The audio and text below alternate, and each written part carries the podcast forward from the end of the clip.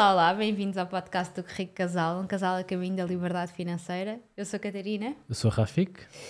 E estamos com uma convidada muito especial, uh, num mês muito especial.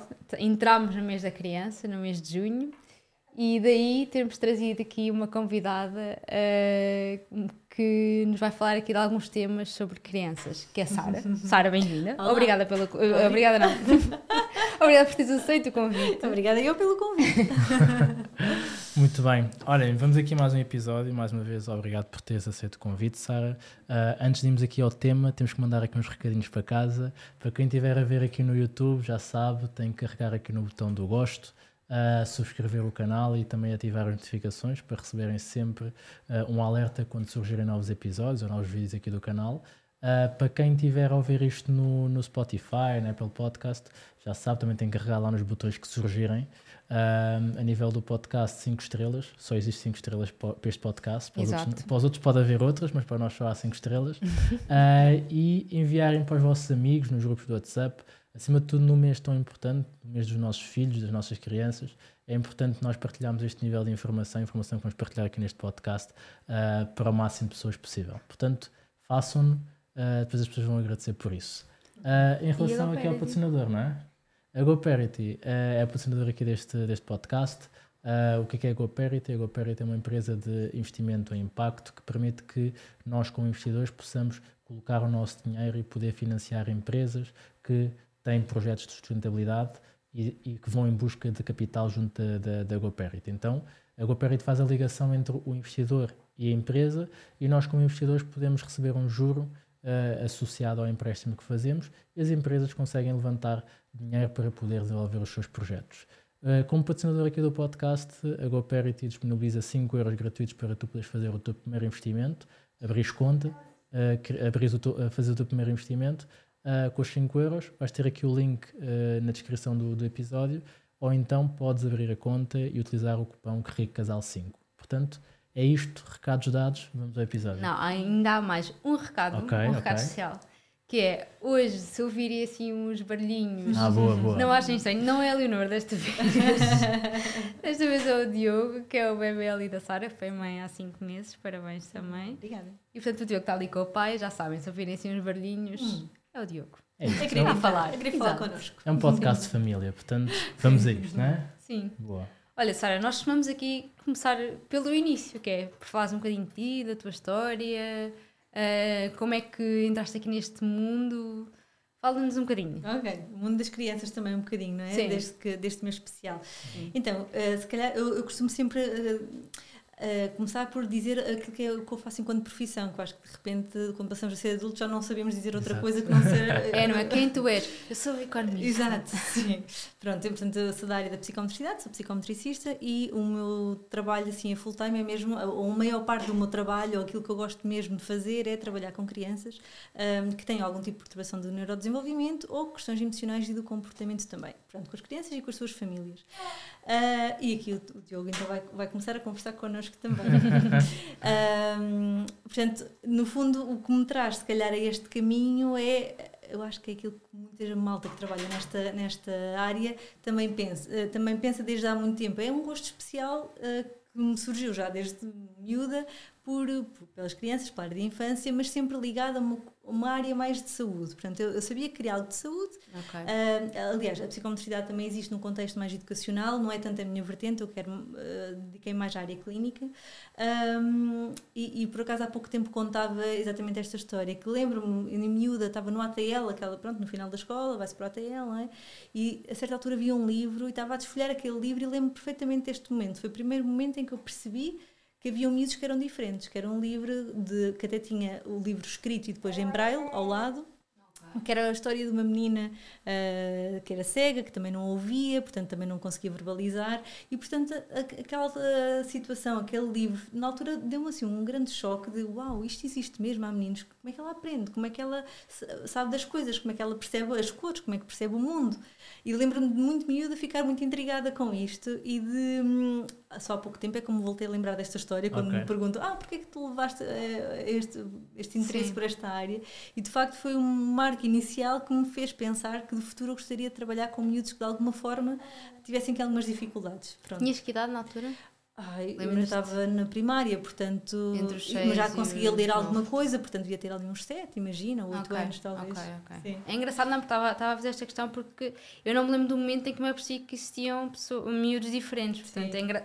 tu lembraste, de facto, é- foi um sinal, não é? É porque, de Sim. facto, isso Mas mexeu aqui mesmo muito contigo. bordadinho, porque só há, pouco, há uns anos para cá é que, me- perante estas perguntas, é que eu realmente me veio isto à memória. Realmente, eu lembro-me de estar ali sentada nas almofadinhas do canto do ATL a ver aquilo e, e pensar: ah, miúdos, que realmente. Eu até aí não tinha contacto nenhum com, Sim. com miúdos com algum tipo de problemática.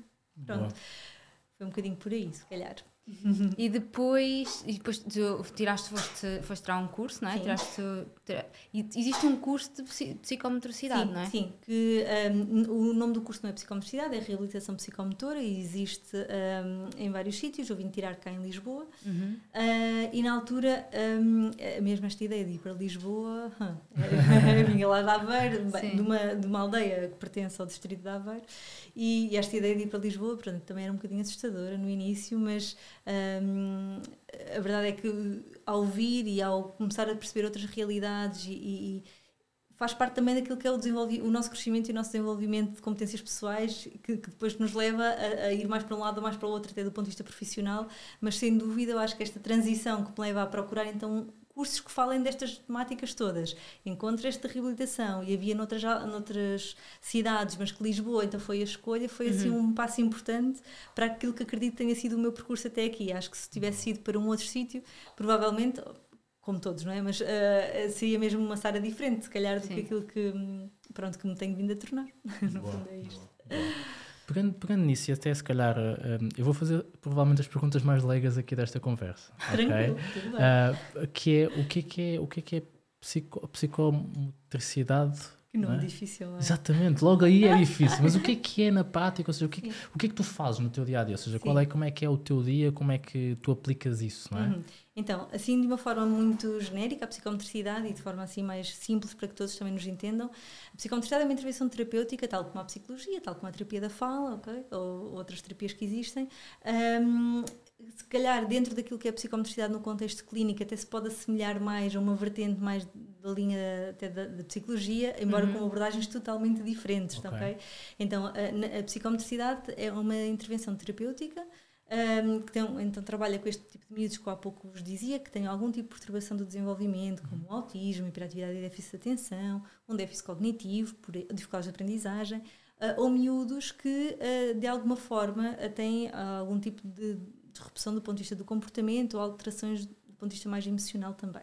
Por exemplo, desculpa, estar-te a interromper, só Claro. aqui para ver se nós percebemos bem bem. claro. Por exemplo, eh, estava a falar do espectro do autismo, isso, pode- isso também é- são tipos de, são, são miúdos que têm um- um- alguma perturbação de comportamento, não é? Um miúdo com, com autismo a partir de ter um- uma perturbação de co- de comportamento, ou Eh, São, não? são, hum, do ponto de vista diagnóstico, são, são quadros diferentes. Ok, ok? ok. E, hum, Existem questões do comportamento que não têm alteração. Porque o autismo é assim um grande bolo Uhum. Sim, que tem sim. diferentes níveis, não é? E que tem, para ser diagnosticado, existe no fundo assim, um, um- uns vari- várias áreas que têm que estar efetivamente comprometidas, nomeadamente ah, um, a questão da interação social, a questão da comunicação, a questão, ah, eventualmente, de- do ponto de vista cognitivo também, que pode ou não ter impacto. Dependendo do nível de miúdo, Ahm, as questões de comportamento não têm necessariamente este tipo de dificuldades Ok. de base que justificam a alteração do comportamento, ok? Ok. Ah, do ponto de vista diagnóstico, mas essa também não é a minha área, pronto, eu vou sabendo, mas isso é a área médica. Sim, quando eles chegam Hum, já vêm diagnosticados, não é? Ou, assim, ou pelo menos com queixas de, de algumas situações, não é? Há miúdos que não têm diagnóstico, aliás, cada vez mais há adultos que chegam a adulto e só depois é que têm o seu diagnóstico Exatamente. e que até ali eram só preguiçosos ou só Ou distraídos, sim, sim. ou- e distraído e preguiçoso e, não é?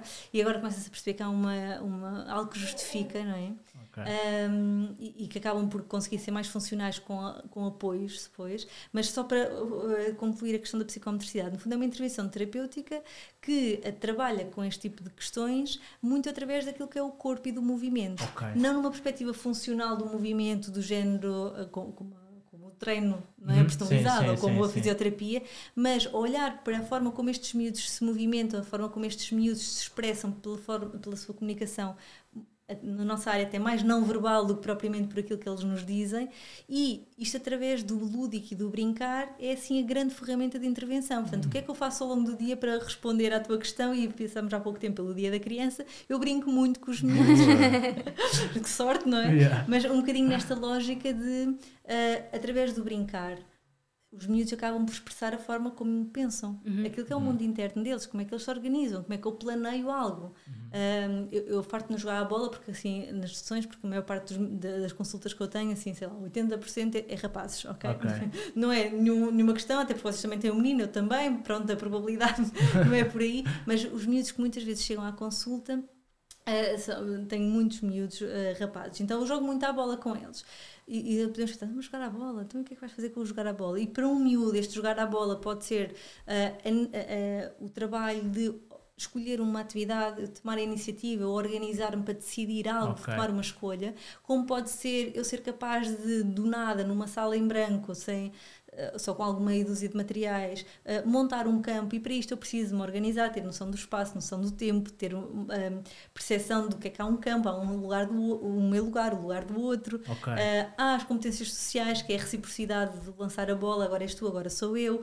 Há a frustração porque a Sara está a ganhar-me 10 a 0 e ai ai, o que é que eu faço, como é que eu lido com isto? Portanto, pequenos jogos um, neste sentido, portanto, parece tudo muito simples, mas obviamente há esta intencionalidade terapêutica por trás, é muito pelo brincar de acordo, a forma como faz sentido é de acordo com aquilo que é a motivação dos miúdos e a espontaneidade dos miúdos. Da mesma maneira como nós às vezes temos a coisa de, ah, tu faz aqui um desenho da família, ou desenho do corpo, ou um desenho livre, e de repente nós olhamos para o desenho e tentamos de alguma forma perceber porque é que a criança desenhou aquilo, porque há de, de alguma forma expressar aquilo que ela pensa, o brincar é exatamente igual. Boa. Okay, sim, por acaso estou-me a recordar que o, o, Tomás até há pouco tempo, ele estava num programa uh, que era da, da, Universidade de Lisboa, em que eles fazem, é, chama-se Laboratório de Fonética, pronto, em que eles o acompanharam desde os nove meses, acho que foi a primeira vez que ele lá foi, até agora aos três anos, uh, para estudar padrões de linguagem, isto para, no fundo, perceber com base nestes padrões de linguagem como é que podiam ajudar miúdos com dificuldades uhum. de, a nível da linguagem. Uhum. Uh, e então eles tinham que ter vários miúdos para fazer uma amostra, né? Uhum. para depois terem tipo aqueles que são outliers, né? para certo. cima e para baixo, uhum. e terem os do, do, padrão da média para conseguirem fazer os seus estudos. Uh, e então é engraçado que de todas as vezes que o Tomás lá foi, mas principalmente da última, o que ele lá foi fazer foi uma brincadeira, na verdade. Uhum. Ou seja, ela foi brincando com ele, ele foi fazendo vários joguinhos uh, e à medida que ia fazendo joguinhos, ia fazendo uma avaliação da forma como ele estava a evoluir a nível. Uhum. Ele, ela praticamente não falou com ele, o que eu achei engraçado, que foi aquilo era de fonética, mas na verdade eh, foi muito de, de, de a parte racion, da forma como ele raciocinava uhum, para chegar a, para chegar sim uhum. à forma como ele uhum. reagia à dificuldade. Uh, ela de vez em quando em alguns alguns exercícios punha-lhe impunha-lhe stress tipo ah então tens de fazer rápido não sei o quê para ver como é que ele reagia um, portanto, foi mesmo uma brincadeira. E eu achei isso muito engraçado, porque eu percebi ali, em, naquele, naquela consulta, algumas coisas em que o Tomás estava bastante bem e outras em que não estava tão bem uhum. uh, e que ainda não tinha percebido. Ou seja, uhum. só através daquela, daquela brincadeira guiada Sim. e pensada é que eu uhum. comecei a perceber algumas coisas nele e eu uhum. passo o dia todo com ele e não tinha percebido isso. Uh, isso, de facto, acho que é importante os pais também saberem uh, como é que brincam não é, com, com, as crianças, porque eu acho que uma das grandes, um dos grandes problemas que nós temos atualmente é que muitas vezes nós nem sabemos brincar com eles. Uhum, é? nós, uhum. nós, estamos habituados, vimos até, até sermos pais, estamos no mundo de adultos, não estamos uhum. muito habituados a relacionar-nos com crianças, nem sabemos como é que uhum. brincam com as crianças e depois temos esta dificuldade não só de saber interagir com eles, mas também já agora de interagir com um propósito um, de, de, de, educação, né? educacional. Sim. O que estás a dizer é, é, muito curioso, porque eu acho que isto tem, tem, é totalmente uh, espelho da nossa cabeça de adulto, que é chegar, ele está a fazer qualquer coisa com um carrinho, okay? e de repente nós queremos fazer a estrada para o carrinho, e ele até queria ir pelo mar. E não Sim. como assim um carro anda na cabeça de adultos? Como assim um carro não anda em cima do mar, da água? Sim. Então não vais para o mar. E, e, e eu acho que tenta, a nossa a, a, forma como nós brincamos muitas vezes é castradora deste pensamento Sim. simbólico, que é porque não fazer, se o jogo simbólico é fazer de conta, Exatamente. porque é que nós não podemos só fazer de conta que os carros até podem andar em cima da água? Ou que ah, o arco-íris, em vez de ser arco-íris na, na real designação, pode ser todo cor-de-rosa, pode, até porque é que não pode, não é? Exatamente. Sim. Eu acho que muitas vezes nós adultos ficamos muito aflitos com a ideia de, ai, então, mas espera lá, ele sabe perfeitamente que os carros não andam em cima da água, porque ele calma, adultos, não é? É só está a imaginar, só está a, a- a dar asas à imaginação e à criatividade, que é uma coisa que nós nos vamos eh, podando até que fica muito reduzida na nossa vida atual enquanto adulto, não é? Sim. dúvida. Eu Sem acho dúvida. Esta questão do, do brincar, uh, de manhã falava sobre isto, que é, uh, eu acho que de facto nós estamos tão um, focados, uh, e eu agora com o Diogo percebo-me daquilo que às vezes os pais me traziam à consulta como dificuldade, e embora ele só tenha seis meses quase, uh, eu própria tenho de me... Um, Policiar, não é? domesticar e policiar de agora é mesmo para brincares com ele logo estás a acabar de responder aos e-mails e Uhum. Ah, porque é sim, tão fácil sim, responder, sim. Um, responder um e-mail ali Sim, sim, enquanto sim. ele está Sim, sim. E e eu obrigo-me desde agora muito bebê, porque sei que isto é, é, é tão intrusivo no nosso dia a dia, estas coisas todas à nossa volta e a vida a acontecer, Sim, sim. tudo muito rápido e tudo muito acessível, que de repente o nosso é só um e-mail, para ele é fogo, não nesta idade, não é? mas já há de ser. Mas um- olha que eu acho que, pelo menos, está. eu Uhum. tenho, eu tenho lembro de estar a ver uma série, ou um- já não sei, um estudo qualquer que falava de- dessa questão, da Uhum. forma como os bebés reagiam ao nosso. À- à- quando nós pegávamos no telemóvel, Uhum. eh, o estudo era. eh, via-se a mãe a brincar com o bebê e depois de repente pega no telemóvel e a nossa cara muda, não é? Uhum. E o bebê percebe isso. Portanto, mesmo com 5 meses, Sim, eu acho sim. que também, de facto, essa preocupação já é válida, Sim. porque os bebés percebem que de repente nós estamos a rir-nos e de repente ficamos com uma cara séria e o bebê pensa: Sim, o que é e, e houve um corte na relação. Há uma coisa sim. muito curiosa sobre um, o vínculo de mãe e bebê, já agora, so- um, que, eu- que eu estou sempre muito preocupada com isso, ainda para mais agora com o bebê e Sim. tudo mais, não é? E, e dei-me conta, a certa altura, que uh, estava a, amamentar o Diogo e a certa altura peguei no telefone. E, e lembro-me de pensar, mas eu acho que estou a fazer isto algumas vezes. E nesse período, eu olhei, quando tomei consciência disto, olhei para ele, portanto, há muitos momentos que eu estou só a falar com ele e a brincar, mas a certa altura percebi-me que naquele período estava a fazer isso. E comecei a fazer isto duas ou três vezes, de forma mais consciente para ver a reação dele. E a reação do miúdo, que está muito habituado a manter um grande contacto ocular, a haver uma grande interação e relação, o que começou a acontecer, e aqui já eu consciente disto, só, a, experimentar fazer só para ver se haveria alguma reação, é ele deixar também de olhar para mim e começar a olhar para o lado, para aqui para o ombro. Ok. Para... E é tão curioso perceber que ele é tão pequenino, e eu quando fiz isto ele tinha para aí três meses, quando me apercebi que, que e quis depois testar, hum, no fundo o que é que lhe estamos a dizer? Agora o meu foco não és tu, não está em ti, portanto o meu interesse não é no momento que será de, de fortalecer ao máximo este, esta relação e este interesse.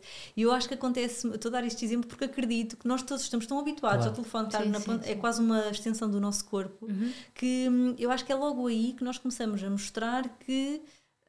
Ah, se calhar os mais antigos ao ouvirem isto iriam dizer ah, mas eu também te criei Exato.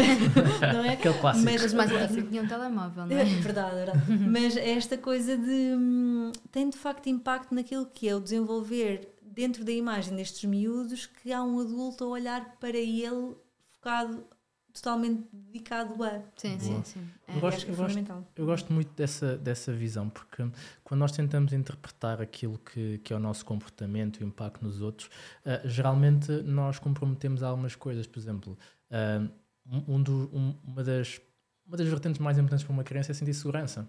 Claro. É? Uhum. Se, ah, se eu não estou a olhar para ele, ele sente que eu não estou atento àquilo que pode lhe acontecer. Uhum. Então, provavelmente, quando eu desvio o olhar, eu estou a transmitir, se calhar, algumas mensagens subliminares, tipo que ele, ele, ele não é consciente do ponto de vista de saber falar, de saber, mas é, mas é um, um Uhum. Ser sentir. vivo, exatamente, é um ser vivo Sim. Que vem de uma linhagem de sentir de há muito tempo. Nós, nós temos a, a- somos, somos, somos sapiens, homo sapiens, há 70 mil anos e fomos criando a nossa, forma, a nossa forma de comportamento. Eu acho que essas coisas que às vezes nós não, não nos apercebemos, que desde o momento em que nós somos, nessas que nascemos, nós temos ali alguns padrões de comportamento ah, e que nos permitem ah, sinalizar coisas, não é? Coisas básicas como o amor, a segurança, o, a felicidade. Então, quando, quando uma criança sorri para ti, ele sabe, ele, ele sabe inconscientemente o que é que está a fazer, não é? Um, e, e isso, isso acho que é, é muito interessante pensar quando estamos aqui a racionalizar a parte do, dos filhos. Uma das coisas que eu, que eu sinto, pelo menos, muito, muita pressão e que eu, eu e acho que a maior parte dos pais é aquela visão do ah, até aos 3 anos o teu filho vai formar a maior parte da sua consciência, personalidade uhum. e coisas do género. E tu pensas, eu não posso falhar durante estes 3 anos. Não, e não aquela posso, história, eu acho que é paralela a isso, que é Uh, pelo menos o que, o, que, o que, nós aprendemos é que até aos 3 anos o cérebro cresce, não é? E a partir daí começa, começa a regredir. Nem sei bem. Não, ok, nós não ficamos sem cérebro, então o que acontece? Exatamente. Aí depois no final está tipo um mini cérebro. É tipo o Benjamin Button. exatamente, o Benjamin Button, exatamente. É o cérebro. Yeah. Não, não. Então o que acontece, e, e sim, até aos 3 anos é uma fase muito importante, até aos 6 também. Portanto, nesta primeira infância, o que acontece é que o nosso cérebro é altamente plástico, uhum. não é? E, portanto, não significa, e eu já trabalhei com adultos com, com deficiência e em adulto também se aprende, portanto, claro. e estou a trazer a tónica da deficiência porque nós à partida assumimos, ah, já é crescido, já não vai aprender mais coisas. Exatamente. Portanto, nós todos aprendemos até morrer, não é? Uhum. E, portanto, cada vez mais a ciência nos diz isso, nós continuamos a aprender num ritmo diferente, com, com mais rigidez provavelmente, mas conseguimos. Então, o que acontece até essa fase é que, de facto, os miúdos estão assim numa explosão de sináptica, que, pronto, os nossos neurónios estão-se a ligar uns, aos outros, a conectarem-se, não é? Para criar cada vez mais um, aprendizagens, mais insights, mais um, absorver o máximo de informação. Depois, a certa altura, uh, eu, eu, tenho uma imagem, não sei se vocês já viram aquele filme do Divertidamente. Uhum. Já viram? Há uma parte, é incrível. Assim, cada vez que vejo esse filme, uh, lembro, vejo uma coisa diferente. Mas há uma parte em que o, um, aquele boneco, uh, estava a faltar o nome, mas aquele boneco cor-de-rosa que está perdido nas memórias da, da Riley sim. a certa ah, altura. O Elefante. O Elefante, sim, sim exatamente. Um, o Ding Dong, Ding, Nossa, assim, pronto. Uh, e, e a certa altura ele desaparece mesmo a certa altura nas memórias que ela já não acedia, mas a certa altura no filme ele uh, desaparece mesmo de toda a sua memória, tal como nós não nos lembramos de tudo sim, na nossa infância. Sim. E é, às vezes o que pode acontecer a partir de, de uma determinada fase é que há uma poda sinática, que se chama mesmo assim, que no fundo há algumas ligações que são cortadas por já não acedermos muito a elas ou por já não serem tão significativas para o, o contínuo crescimento daquela criança. Okay. Okay? Okay. É quase como o elefantezinho também a certa altura se perdeu um bocadinho. Hum. Há coisas que nós vamos perder. Assim, deixa de ser, um, deixa de, isso, nesse caso sim, ela já não utilizava aquela informação há muito tempo e não precisava dela para continuar a sua funcionalidade, assim de uma forma geral, e portanto acontece isto. Uhum. As crianças não ficam, uh, desculpem o termo, uh, burras, burras a partir Exato. dessa idade de todo. Essa poda é significativa e é importante para continuarem a crescer uh, com aquilo que efetivamente vai ser necessário para elas se alicerçarem e crescerem bem e saudáveis também. Boa, Portanto, boa. isto acontece. Uh, agora, é muito importante de facto que até esta idade, os 3, 6 anos, não é? Esta, todas as idades, mas esta em particular, é a base para que estes miúdos vão crescendo com esta tal sensação de segurança e uma vinculação segura. É? E há muitos estudos que se debruçam só sobre a vinculação e que nós conseguimos perceber o que é que acontece uh, a longo prazo numa criança que teve uma vinculação segura, com pais atentos, com pais responsivos. Portanto, o que é que isto quer dizer? Portanto, uh, o bebê sorri, nós sorrimos para ele, o bebê faz uma pergunta, e nós, o menino faz uma pergunta e nós respondemos, estamos ali disponíveis. E alguém que não teve de tudo isto, que teve sempre figuras um, parentais ou de vinculação muito distantes, negligentes, não? muito distantes, ou, uh, portanto, isto tem de facto forma cérebros diferentes, forma claro. bases diferentes na forma como eu vou interpretar as minhas relações futuras. Boa. É? é uma coisa importante que é então cada vez que eles nos fazem uma pergunta é para nós respondermos, não é? É que o Tomás está naquela fase em que faz tipo 30 perguntas seguidas. Sim. Tipo, porquê é que a tua camisola é branca? É porque o tecido é branco. Porquê é que o tecido é branco? E nós estamos sempre a responder. É para responder sempre, é isso? É para continuar não, a responder? Olha, imagina. É que às vezes eu digo, olha Tomás, não sei. Isso é uma Sim. resposta. E, e é porquê é que não sabes? Também pergunta. Pronto, ainda não passei essa fase com o Diogo, mas às vezes quando eu começo a perceber que eles estão nessa fase num contexto terapêutico, e claro que é diferente, mas quando eu sei perfeitamente que eles sabem a resposta e só querem é, é no fundo isso é uma tentativa de diálogo, não é? Okay. Uh, em alguns momentos, há, há de haver outras situações que não é atento isso, não é? mas vamos imaginar que é isso. Um, mas imaginemos, eu tinha um miúdo em consulta que todas as vezes que vinha, tinha aquele, na, na porta, tinha a sinalização do, da saída, aquela ah, sim, sim. Que, é, que, é, que tem aquela cor, é sim. verde e que depois tem uhum. fluorescente, uhum. né? para...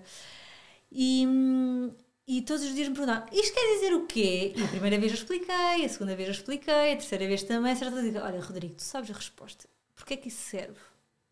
E ele para, é para dizer que é para ali a saída. Eu, ah, fez! E a certa altura, todas as semanas continuavam a perguntar, e eu, tu já sabes, olha, não estou a dizer, tu já sabes. E a certa altura aquilo, ele assimilou como, já não preciso ser por aqui, não é? Esta Ok. pergunta já não Ok. faz sentido, Tem sei a resposta. outra, não é? Muitas vezes, os miúdos- não estou a dizer que é o caso do Tomás, mas muitas vezes os miúdos fazem estas perguntas hum, das duas uma, ou de facto é para ter esse diálogo, e aí po- podes-lhe dizer, olha, mas eu acho que já sabes a resposta, ou mesmo que não saibas, tu dás-lhe a resposta, vais dizer, olha, mas podemos falar de outra coisa, é que estás a fazer esta pergunta, um bocadinho aborrecido, tu podes-lhe dizer isso a certa Ok. altura, não é? É- Estás a ser transparente, no fundo, mas podes dizer, olha, mas eu acho que tu queres muito conversar e não, estás a- não estamos a ter um tempo, bora lá pensar o que é que podemos conversar, olha, o que é que aconteceu com a Maria hoje de manhã, porque vi-te a conversar com ela, sei lá. Ok. Um, outras vezes é de facto por uma necessidade de validação. Não estou a dizer que é o caso de porque a camisola é branca, mas às vezes os miúdos ah, está bem, mas e, e é por aqui, é assim. É, os miúdos muitas vezes pequenitos, eu, normalmente estamos sempre descalços nas sessões de meias, assim, portanto há sempre esta questão de tirar o sapato, não é? Ah, e às vezes há miúdos que me dizem ah, calça lá pronto, eu sei perfeitamente que às vezes eles não sabem mas outras vezes eles sabem preguiça, e sim. preguicite, não é? Uhum. Um, e, e muitas vezes esta coisa de uh, eles lá calçam, mas depois esta necessidade de validar. Mas está bem, é este o pé. Um, e, e isto também pode ser, e dar-nos aqui algumas pistas, será que de facto ele só está a perguntar porque quer conversa comigo ou há aqui alguma, alguma insegurança sobre a competência que tem para, e isto já nos dá outra pista, não é? Que se calhar Pois. é importante reforçar esta autoconfiança nesta tarefa ou, uh, ou noutras também. Faz sentido.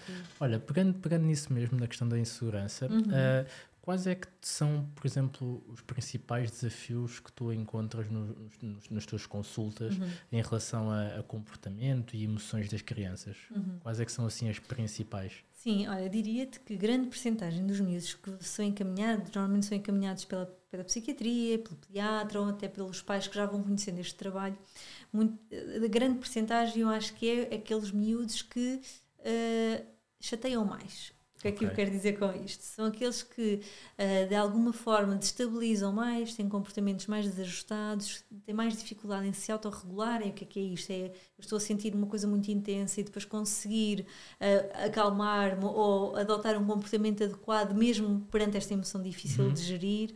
Um, e se nós, vamos lá agora só aqui um, um parênteses. Se nós adultos Uhum. temos dificuldade em fazê-lo, vamos Exato. imaginar num cérebro de criança, Exato. ok? Uhum. Portanto, novamente o parênteses, se esta ideia de está-me a provocar, está a fazer de propósito para me manipular, isto é treta, isso não acontece, os Ok. miúdos não fazem isto. Ah, o que acontece é, eles são muito direcionados para as necessidades que têm. E se a minha necessidade é muito forte e é agora e é isto, então vou dizer o que eu conseguir para tentar obter isto. Ok. Não é no sentido de "Hum, vou fazer isto para a minha mãe. Não, eles não, são, não fazem isto Eu assim. vou, eu vou-te ser sincero, eu já pensei isso, mas pensei, este miúdo é muito inteligente.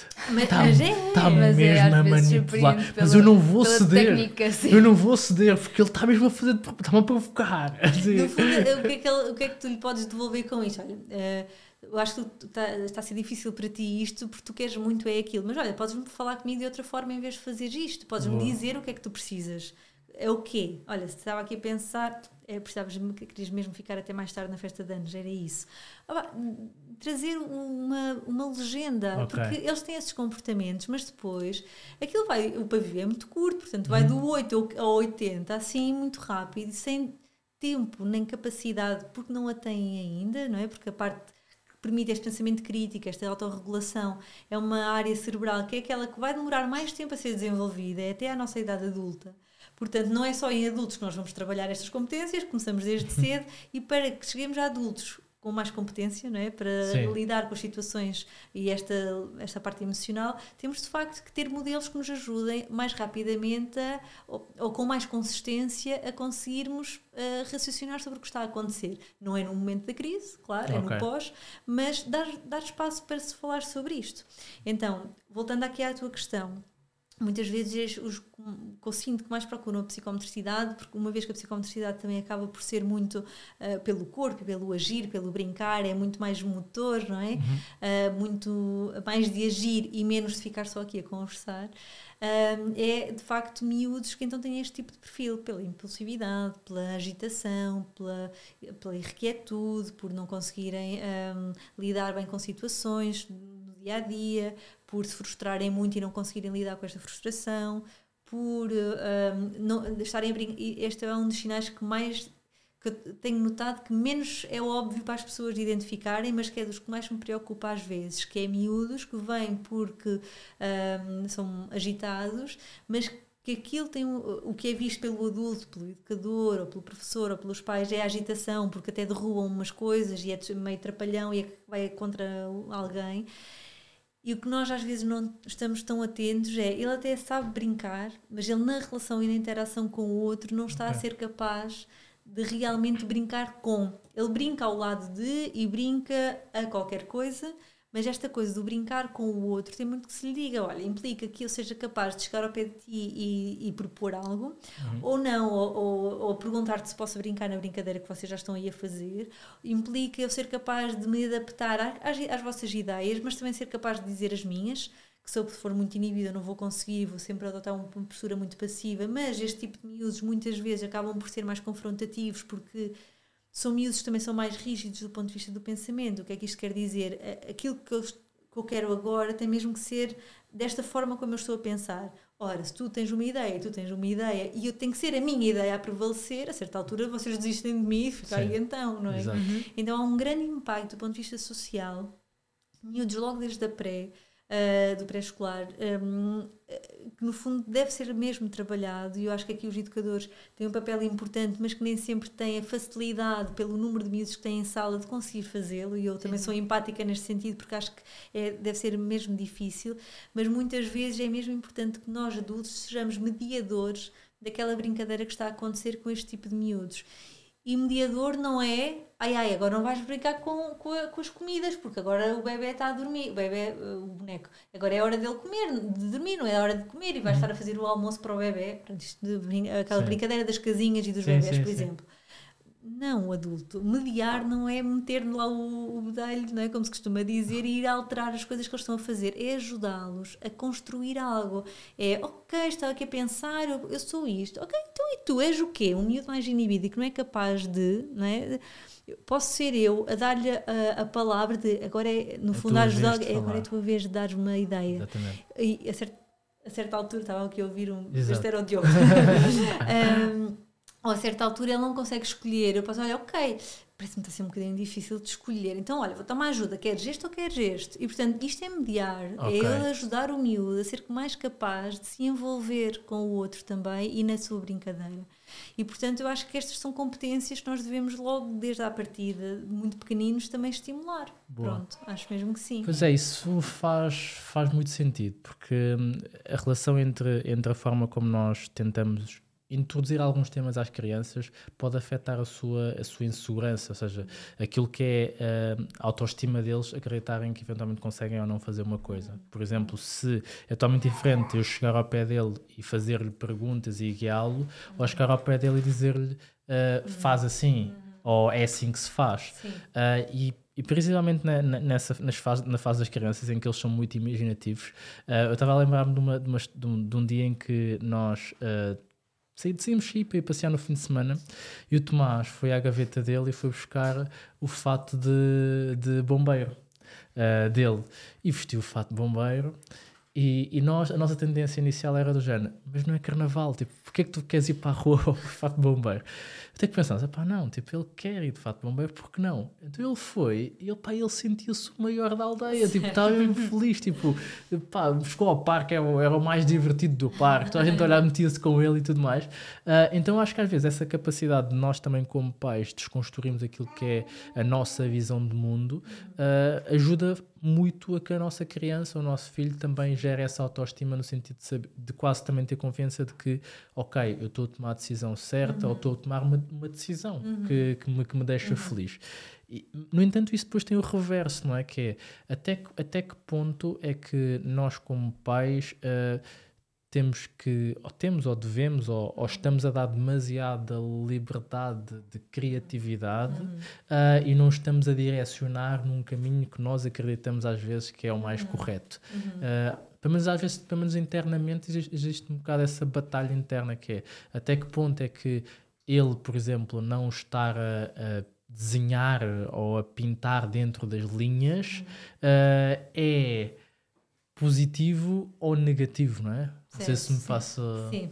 Bem, nesse sentido específico, específico eu tenho uma opinião muito concreta Boa. sobre isso, mas, mas só voltando um bocadinho atrás, porque esta questão da segurança, ou até da autoestima que tu falavas, como é, às vezes há aquela pergunta, como é que eu posso desenvolver a autoestima do, do meu filho? Não é? E uma das coisas importantes é, é perceber o que é que é isto da autoestima, não é? Assim, de uma forma muito geral, é a forma como eu, como eu me vejo, como eu me vejo com valor eh, eh, naquilo que eu faço, naquilo que eu sou, não é?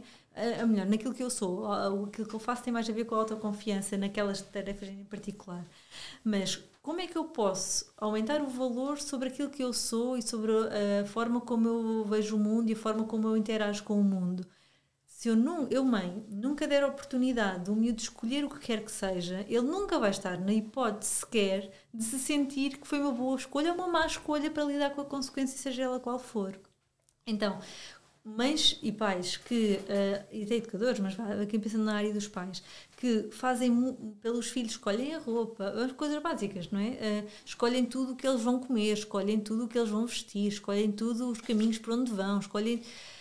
Claro que nós é que os temos que orientar, sem dúvida, eles são muito imaturos, portanto, há, há coisas que são inegociáveis nestas escolhas, não é? Mas há uma série de outras que, para nós, adultos, é igual ao litro, ele escolher vermelho ou escolher verde. Então, por que eu tenho que escolher o vermelho se lhe posso dar à escolha, não é? Às vezes há mães que, nesta coisa em particular da roupa, que às vezes sou um bocado provocatória nesta coisa, "Então, mas deixa o seu filho escolher a roupa dele. E, ah, então, mas depois não fica bem. Não fica bem aos olhos de quem, não é? Ou seja. Claro, agora, fora de brincadeiras, eu acho que há, há- eu só consigo desenvolver a autoestima e a autoconfiança do miúdo que seja capaz de eh, tomar pequenas decisões e de, na sua auto, na possível autonomia que nós lhe vamos dando progressivamente à medida que eles crescem, não é? e naturalmente adequada à idade e às competências que cada miúdo nos mostra ter, hum, eu acho que há uma ligação muito direta entre boa autoestima e ser autónomo. Ok. Ou seja, eu quanto mais autónoma for, ou me for dada a possibilidade de eu, hum, de eu escolher, de eu ter capacidade de autodeterminação, não é? Eu, e eu- depois, mesmo que a escolha seja péssima, eu vou continuar cá para dizer, olha, se calhar então vamos lá pensar o que é que pode ser feito diferente, não é? Veja, bem te avisei, porque no fundo a ideia é a mesma, só que o resultado é totalmente diferente. Uma está focada naquilo que é o errado e eu, eu é que sei, eu é que sou o adulto que sei, e a outra está focada na solução de, ok, olha, aconteceu e agora o que é que podemos... Vamos imaginar que o, que o Tomás chegava ao parque e ficava super aborrecido de ter trazido o fato bombeiro. O que é que tu ias fazer? Não ias ter se calhar uma segunda roupa para lhe dar? Pronto, olha, ok, percebo que agora estejas aborrecido, se calhar na próxima vez podemos trazer uma muda de roupa ou podemos pensar melhor se queres mesmo o, o fato bombeiro para vir ao parque. Sei lá, seria um, um, uma- um fecho de situação Sim. focado na solução né, e no futuro. Ahm, portanto, eu acho que não há, estes dois conceitos não se dissociam. Em relação a esta coisa do extravasar e até que ponto é que nós estamos a dar demasiado ah, abertura para. Eu não, eu, não sei se, se, se é dessa forma, hum, até porque que nós podemos conseguir liderar aqui, que é uma coisa é eu ser ah, democrática na forma como interajo e como lido na relação com os miúdos, outra coisa é eu ser muito permissiva, que são Uhum. coisas mesmo diferentes, não é? Ok. E às vezes, quando eu falo desta questão das emoções, dos pais, de sermos modelo e tudo mais, há muitos pais que assumem isto, que é, sim, sim, então, mas aí ah, eles vão fazer o que querem. Não, mas em nenhum momento eu estou a dizer que de repente ele é que manda lá em casa, Uhum, não é? O que pode acontecer é, vivem os dois lá em casa e ambos têm um papel, não é? São pessoas, são pessoas com vontades, ideias e decisões. Claro que os pais têm aqui um poder não é superior, mas nesta perspectiva de orientação, porque têm muito mais experiência e de alguma forma podem dar caminho, mas a verdade é que não é hum, de repente, agora faz tudo o que tu quiseres, eu não me importo. Não é isto. O que pode acontecer é deliberadamente, não é? de forma muito consciente, ser, pensarmos de, olha, hum, podes escolher isto ou podes escolher aquilo. Queres pensar no que é que pode acontecer? Olha, se escolher já, o que pode acontecer é o quê? Pensa lá. Ah, é não sei o quê. Ok, então escolheres B, qual é que é que pode acontecer? Ah, se calhar é, ok, então perante isto, Boa. escolhe, não é? Um, eu acho que essa questão é muito pertinente, principalmente quando é colocada por nós, adultos, nesta ideia de, uh, de alguma forma, podermos estar a perder a nossa autoridade. Sim. que seja isto, sim, não é? Sim. E nós não tem que existir isto desta forma. Um, é muito mais fácil uma perspectiva colaborativa quando nós negociamos com o miúdo, quando lhe explicamos o nosso ponto de vista. Eu explicar o meu ponto de vista não quer dizer que de repente eu tenha que aceitar o do meu filho. Não é? Eu posso dizer, olha, eu compreendo que tu vejas isto desta maneira e, e, hoje não é negociável que tu tenhas que me dar a mão para atravessar a estrada. Isso não é negociável. Por exemplo, não é? Há coisas que não vão ser negociáveis, há outras que se calhar são. Uhum. E depois há estratégias que nós podemos ter para, há pouco falávamos nos comportamentos desafiantes, para prevenir a existência destes comportamentos. Vamos imaginar, vocês levam o vosso miúdo a uma festa de aniversário, quer ficar mais tempo, vocês já sabem que é sempre um drama para sair. Se calhar das próximas, vamos antecipar esta dificuldade, vamos antecipar o que é que vai acontecer quando vocês chegarem, quanto tempo é que ele ainda vai ter quando chegarem, para eu buscar para ele ainda brincar mais um bocadinho.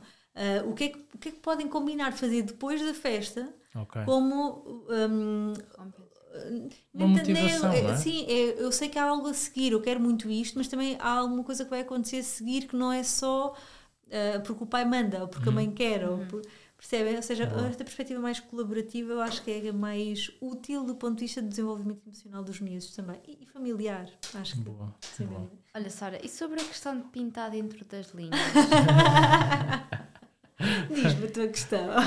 Não, eu vou explicar. Uh, eu, hum, eu, normalmente, uh, até agora, com o Tomás, a minha postura sempre foi muito. Um, eu não sei se até não foi um bocado permissivo, ou uhum. seja, sempre foi muito de. pá, ele. O pintar dele é fazer uma nebulosa, tipo, está uhum. tudo bem. Para mim, uh, imagina, uh, o, o, desenho colorido dele é pintar tudo de azul, está tudo bem. Tipo, é, é, é, lá está, é deixar a criatividade uhum. dele fluir, sempre encarei a coisa assim. Mas depois, às vezes, preocupa-me de facto esta preocupação que o Rafik passou de epá, mas se calhar devia estar a guiá-lo de alguma forma. Tipo, ele devia saber que, que também é importante pintar, fazer as coisas bem, né? pintar bem, fazer eh, um, um desenho em que a coisa fique efetivamente dentro das linhas. E, e este, este dilema um, tem-nos assombrado agora um bocadinho, porque de facto nós deixamos muito que ele decida e faça e não sei o quê, mas depois também não queremos ser demasiado permissivos uhum. e também não sabemos até que ponto é onde é que estamos a guiar e onde é que estamos a castrar. Uhum. Uh, e a questão de pintar dentro das linhas tem, é muito representativa disso, que é uh, se quando nós lhe dizemos que tens pintado dentro das linhas, estamos a castrar Uh, eu, pelo menos, via assim. Uhum. Ou seja, se ele está tudo bem, se ele quiser pintar fora das linhas, o meu pensamento sempre foi: está a pensar fora da caixa. Uhum. Portanto, está bem. São mesmo pais empreendedores, não é? Exato. sempre foi isso, juro-te. Mas por, por outro lado, é pá, se calhar devia estar aqui algo, não sei. Eu, por acaso, eu, eu, por exemplo, já refleti um bocadinho sobre isso e, e, e cheguei pelo menos a uma pequena conclusão que foi: eu também não sou bom a desenho. Uhum. Eu não sou, sou péssimo. Eu era bom a tudo o resto, EVT tinha três. Então, tipo, se calhar, sei lá, não tem, não tem jeito para aquilo, né? Está tudo bem, né? Sim, imagina, eu acho que isso pode se tornar, muitas vezes já são miúdos, eh, tenho miúdos encaminhados pelos educadores com questões de motricidade fina. Com pintar, uhum. com desenhar, com não querer nada com o papel, com uhum. não querer nada com o recortar, essas coisas. E de facto há miúdos que não têm interesse nenhum naquilo. E pode haver vários motivos, não é? Um, a mim importa muito pouco o miúdo não se sente, um, um miúdo de 4 anos, 3 anos, 4, não se sente desenhar e a pintar, quando é um miúdo que, um, depois, do ponto de vista do corpo em si, da, da sua coordenação no geral, é um miúdo mais trapalhão, mais descoordenado, precisa, mais uh, desregulado também, que precisa de trabalhar muito esta componente de controlar o corpo todo. Ora, se eu não controlo o meu corpo todo, como é que eu vou controlar bem os meus dedinhos pequeninos para conseguir fazer aquilo. E isto é uma questão quando existe este tipo de dificuldade. Acho que a vossa questão não é tanto essa. É muito mais do o que é que isto impacta, não é? E eu acho que hum, acho que isto vai sempre depender muito daquilo que é depois também a forma como a escola coloca. Porque eu, hum. imagina, eu posso agora adotar um. Vou introduzir a comida com o Diogo. Eu posso adotar a introdução alimentar pelo Baby Led Winning, não é? E posso tê-lo na escola e lá ninguém se sente confortável com esta abordagem. Para mim, até prefiro que lá nessa abordagem seja uma abordagem tradicional, porque é aquilo que elas estão à vontade. Então, claro. ou seja, isto, isto é um exemplo para chegar aonde? Eu, os miúdos percebem os diferentes contextos também. Então, se na escola me pedem desta forma, eu, posso conseguir corresponder na escola a esta expectativa e em casa a outra expectativa e ser feito de outra forma. Quando isto surge como dificuldade ou como preocupação da escola, porque ai, ai vai entrar no primeiro ano e não faz, pronto, aí se calhar podemos de alguma forma orientar. Eu sou muito tranquila neste, nesse tipo de questões, porque uma coisa é por, por ter dificuldade a Pronto, e aí há coisas, estratégias para nós ajudarmos a criança. Agora, se é só porque não, nem, não, tô, não, tem interesse. não tenho interesse naquilo, que muitas vezes é aquilo que acontece com o desenho, principalmente miúdos mais, mais agitados, querem mais uh, o tipo de brincadeiras mais e tudo mais, é? mais físicos. Às vezes eu consigo que eles desenhem em consulta porque tivemos a sessão toda a brincar muito e depois no final eles surgirem: olha, se nós fizéssemos assim um mapa, um desenho daquilo que nós construímos hoje, para da próxima vez nos lembrarmos e voltar, podermos voltar a fazer esta brincadeira. E eles aceitam. Então, nestes casos, tem muito mais a ver com a motivação e com o significado que aquele desenho vai ter do que propriamente com a tarefa. Exatamente. Ai, agora a sorte está-me a pedir para desenhar. É o é? contexto, não é? É contextualizar. Então, às vezes, eu te digo isto aos educadores. Então, façam um desenho só depois de brincarem com algo uhum. para que eles estejam, venham com essa motivação para representar ali. E, e, depois, às vezes, acontece uma coisa que é: ai, mas ele não desenha, depois não sabe desenhar muito bem. Pronto, ok. E cada, cada caso depois terá que ser avaliado. Mas uma coisa é isso ser uma dificuldade, outra coisa é ser só porque não cumpre a expectativa do adulto. E aí, se é desta forma, então isso para mim não faz muito sentido. Boa. Olha, esse, essa, essa dica de. E, e é uma dica que depois de ser dita é tão evidente, mas que a maior parte de nós não, não torna isso evidente, que é, por exemplo, é a mesma coisa de ler. Eu não gostava de ler até ter, até ter um, um, um tema que, eu, exatamente, que eu tivesse interesse em ler. É uma coisa, eu não vou desenhar sem ter interesse naquilo Sim. que eu vou desenhar. Então é muito mais interessante eu perceber qual é que é o interesse da minha criança, uh, quais são os interesses gerais da minha criança, para depois dizer, ok, vamos passar esse interesse por este meio do desenho ou da dança ou não sei, de alguma coisa, pela música, de alguma coisa que eventualmente interesse uh, uh, à criança. Um, e, e, eu estava a ouvir falar e estava-me a lembrar de uma parte que nós falámos anteriormente, que foi a questão do, do, dos miúdos hiperativos e que são assim mais agitados. Eu lembrei-me de, de, de, ler num livro, não sei se era bem um estudo, se era, se era um levantamento de alguns dados que dizia algo do género como uh, grande, ou seja, uma boa porcentagem dos, dos CEOs, CEOs não, empreendedores uh, bem-sucedidos têm algum tipo de autismo, algum tipo de hiperatividade. E porquê? O, o, o estudo, esse texto dizia o seguinte, que é, esse tipo de, ou seja, as pessoas com esse nível de comportamento acabam por não se encaixar dentro daquilo que é a norma.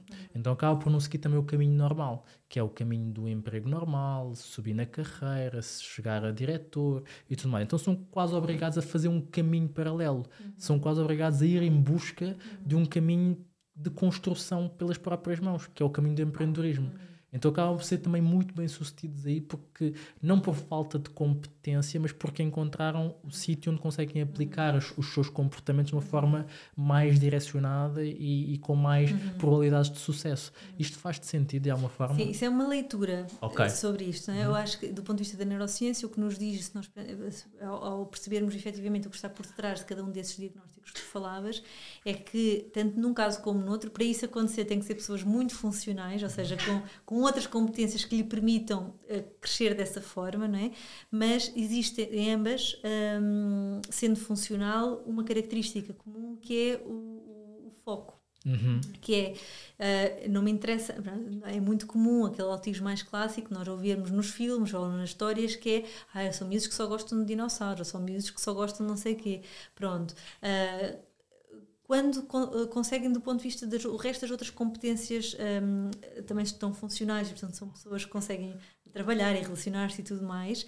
Um, há esta, esta questão de serem muito, uh, conseguirem ter um, um foco muito grande numa área específica que é de facto de muito interesse, não é? Uh, tanto nas questões de PHDA como nas questões do autismo.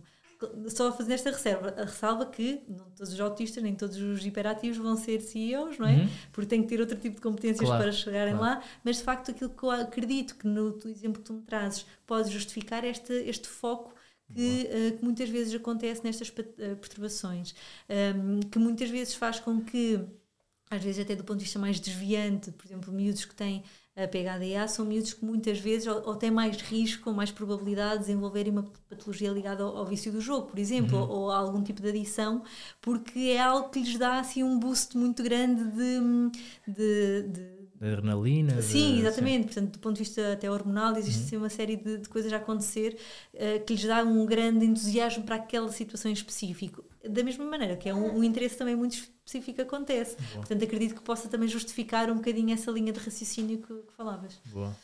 E, e direcionando aqui para o fim, eh, e falando, eh, se calhar, de emoções, não é? Ahm, vo- tu tens um, um jogo eh, sobre emoções. Qual é que é a importância, e nós nos acreditamos que sabemos qual é que é, ou pelo menos que é importante, que é qual é que é a importância das emoções ou da criação de, de dinâmicas de emoções eh, com os nossos filhos, com as nossas crianças, naquilo que é a sua fase de crescimento, versus, por exemplo, desenhar, não é? Se calhar era mais interessante gerir. Não não sei, não sei. duas, Exatamente, brincar com emoções, Sim, não é? sim.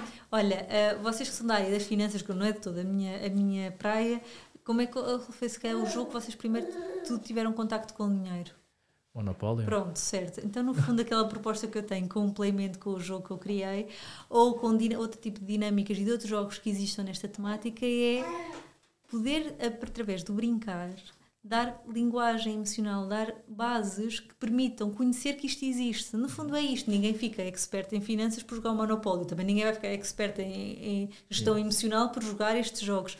Mas dá base, dá estrutura no sentido de aumentar a capacidade de. Vamos pensar desta forma. Nós pedimos aos nossos miúdos que se autorregulem, que sejas adequado, tenhas um comportamento ajustado, estás a ficar muito frustrado, mas não partas tudo, adequa, não é? Ajusta. Mas para eu ser capaz de regular a minha emoção, eu tenho que identificar primeiro. Ora, eu não vou se calhar ao mecânico com o meu carro se eu não identificar que ele tem um problema. Exatamente. Então eu não vou resolver qualquer emoção que eu esteja a sentir muito intensa se eu não identificar o que é que sequer eu estou a sentir. Então é um bocado esta lógica que é eu, eh, toda esta dinâmica que possa promover nos miúdos, através de jogos como o meu ou outros que são específicos sobre a área, ou não, ou simplesmente estamos em casa a lavar os dentes e falamos sobre alguma coisa que me san- eh, zangou tanto no dia de hoje, ou estão a jantar e falam sobre isto. Portanto, não precisamos ir para um jogo estruturado e elaborado um, para que os miúdos desde cedo normalizem o falar sobre isto que habitualmente é um tabu. Boa. Certo. Uh, porque muitas vezes quando eu falava que ia lançar o jogo havia pessoas que me diziam ai Sara, vais lançar um jogo de emoções se calhar isso não, pronto, não vai ser assim muito bem sucedida Não, o pessoal não gosta de falar as disso. pessoas não gostam de falar e pronto, Como ok, dinheiro, não gostam, mas e de brincar? Será que os miúdos gostam? Ah, sim, brincar, eles gostam. Pronto, então bora brincar com isto. Um, os jogos que eu proponho ali, claro que são super, eh, super adaptáveis. Portanto, eu tanto jogo aquilo só mesmo para o miúdo eh, estar um, com o conteúdo à frente e de repente ter emoções e pensarmos sobre elas, um, ou só fazer um jogo de, de memória através das cartas das emoções, ou posso pensar com ele sobre a situação que lhe aconteceu. Portanto, eu posso ir a um nível mais profundo ou mais superficial, se assim for eh, o possível, e está tudo certo. O que é importante é que desde cedo nós podemos, eh, possamos dar aos nossos miúdos esta, esta, esta reflexão, este pensamento crítico sobre aquilo que nos parece que, estamos a, que ele está a sentir, sobre. a- e atenção, não é só nas coisas más, não é? Não é? Exatamente. Parece-me que estás zangado. Ou, não é só quando ele está zangado. Olha, é nós chegarmos a casa e eles ficarem super contentes. e, Uau, ficaste mesmo feliz. Olha, fiquei tão contente também de chegar a casa e estás aqui tão satisfeito a brincar. E, e nós, portanto, por um lado, devolvermos isto que eles estão a sentir, darmos-lhe esta base. E por outro lado, partilharmos nós também. Boa. Porque, vamos lá ver, se nós queremos ser modelo, os vossos filhos vão saber muito mais de finanças provavelmente do que os meus, numa fase inicial pelo menos, Ahm, mas porque vocês são dessa, dessa- trazem esse tema eventualmente, ou, ou têm uma forma de falar sobre esse tema e outros que vai proporcionar a que eles ah, ah, entendam isso. Por que não falar também daquilo que é a base de sermos pessoas? As emoções não são uma profissão, não é? Todos nós as temos, independentemente de eu vir a ser um engenheiro ou de vir a ser um agricultor ou vir a ser o que for, um jornalista, não é? E se quanto mais eu então tiver uma noção sobre o que é que faz de mim ser pessoa, como é que eu giro as emoções que vou sentindo, porque nós, todos nós as temos e vamos senti-las a vida toda, mais bem preparada vou estar para lidar com os desafios da minha vida. Perfeito, perfeito. E a verdade é que as emoções é, é, é o pilar mais relevante do nosso comportamento Sim. como seres humanos e nós esquecemos muitas vezes de cuidar dele e de saber interpretá-las e conversar sobre eles. Então uh, temos aqui o jogo. Sim. Uh, Diz-nos onde é que podemos comprar o jogo, Sara. Então, o jogo está à venda no meu site, portanto, Sara Duarte Psico... Uh, desculpa, sim, Sara Duarte Psicomotricidade.pt uh, através das minhas redes sociais, que é exatamente a mesma coisa, Sara Duarte Psicomotricidade, também poderão encontrar lá o link de acesso ao site e diretamente para o jogo. E pronto, é Boa. É Nós também okay. vamos deixar o link aqui associado ao, ao, podcast. Nós temos o jogo. Uh, de vez em quando brincamos com o Tomás e mesmo Sim. entre nós como adultos é interessante nós, nós olharmos e tipo, tentarmos interpretar efetivamente o, o que é que aquela imagem quer dizer e como é que nos sentimos em relação a isso uhum. uh, porque é um tema que é efetivamente tabu Uh, e, acima de tudo, também é importante que deixe de ser tabu para os adultos para que seja mais fácil também transmitir essa mensagem uhum. às crianças. E nós, por acaso, nós começámos a, a, ver um desenho animado que é o Daniel uhum. Tigre uhum. Uh, e, e, o Tomás adora e põe-se para lá a cantar. Ele Sim, cantava no outro dia tem uma, coisa, os ensinamentos eles põem em forma de música. Okay. E então é engraçado uhum. que de repente ele começa a cantar as músicas. Tipo, há um dos alimentos que é alimentos novos podem saber bem. Então, de vez em quando vai cantando isso. E depois, quando ele diz que não quer alguma coisa, nós tipo dizemos: Olha, o que é que o Daniel Tigre diz? Ele, alimentos novos. Podem... Ok, então vou provar. Ah, então sério? é interessante uhum. trazer assim jogos e brincadeiras no sentido de trazer nova experiência aqui às nossas crianças e por isso, obrigado, Sara, obrigado por teres criado o jogo tu e o Dário, não é? Uh, o teu companheiro. E, e acima de tudo, obrigado por teres aceito vir aqui falar um bocadinho connosco sobre este tema. Certamente irás voltar, porque sobre este mundo há sempre muito a falar. Um, e é isso, não é? Sim, muito obrigada, Sara. Obrigada, foi um prazer.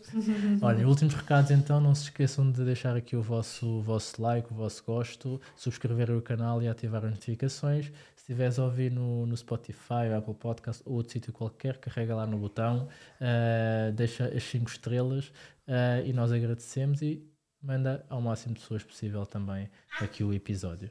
Não te esqueças de uh, abrir a tua conta na GoParity e, e fazer, fazer, o teu primeiro investimento com os 5 euros gratuitos. Uh, vais ter aqui o link, ou então o cupom Correio Casal 5. E também vamos deixar aqui o link do, do jogo Playmento para tu poderes comprar e aproveitar este mês uh, das crianças para poderes, acima de tudo, brincar com os teus filhos. Sim, e é isso. Beijinhos. Abraços. E muitos palhaços. Tchau. Tchau.